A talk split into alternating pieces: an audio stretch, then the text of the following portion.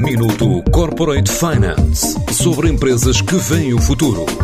Minuto Corporate Finance na TSF, à terça e à quinta-feira, antes da uma e das seis da tarde, com o apoio Moneris.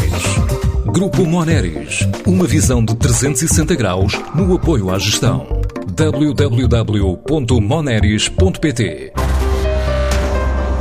Em nome de um futuro melhor, a Nestlé diz que quer reduzir a pegada ecológica e contribuir para um planeta mais sustentável através da transformação de processos de fabrico de novos produtos e conquistando a confiança dos consumidores. Para já, nem a pandemia travou o crescimento em Portugal onde afirma ter alcançado mais 35% de cota e crescido acima do valor de mercado em 2020, com vendas totais na ordem dos 565 milhões de euros. Para o diretor-geral da empresa, este resultado significa um trabalho que tem vindo a ser desenvolvido.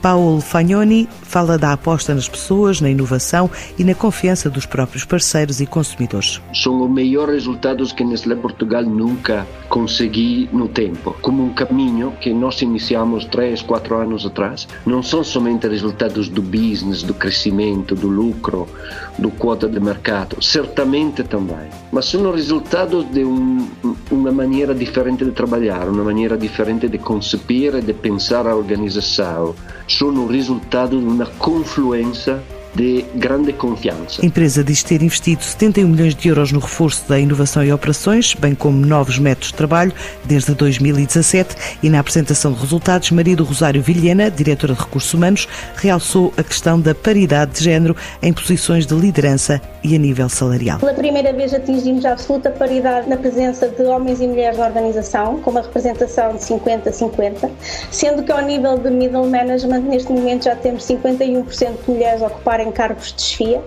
e de 2017 tínhamos 11% de mulheres nos nossos cargos de uh, administração, quanto que agora temos uns uh, eh, 33% já de representação e estamos a trabalhar para alcançar valores acima dos 40% dentro dos próximos meses. Por outro lado, muito mais importante toda a questão dos valores de representação é o facto de que asseguramos que não existe nenhum gap salarial entre homens e mulheres a qualquer nível da organização da Nestlé Portugal. A inovação cresceu 58,5% na transformação de portfólio de produtos, representa já 65 milhões do total de vendas da empresa. É no caminho da sustentabilidade que a empresa quer continuar a crescer, não só no lançamento de novos produtos, como em iniciativas conjuntas com parceiros, do qual é exemplo o programa de co-criação com startups e que já desenvolveu 20 projetos desde 2019, como revela Andréa Vaz, responsável pela área da inovação. Em 2020 lançámos quase 300 novos produtos. Importante também mencionar que a Nestlé iniciou no ano passado a aplicação do sistema de rotulagem nutricional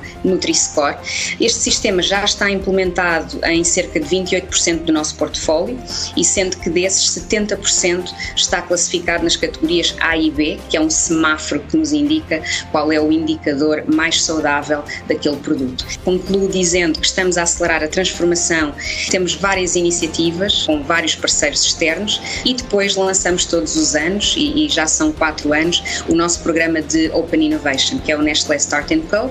No total, entre 2019 e 2020, nós já desenvolvemos mais de 20 projetos em cocriação e temos neste momento mais de metade ainda ativos e em desenvolvimento concreto, agora para continuar o seu lançamento em 2021. A Nestlé registrou ainda um aumento de 7% nas exportações face a 2019, traduzidos em cerca de 96 milhões de euros.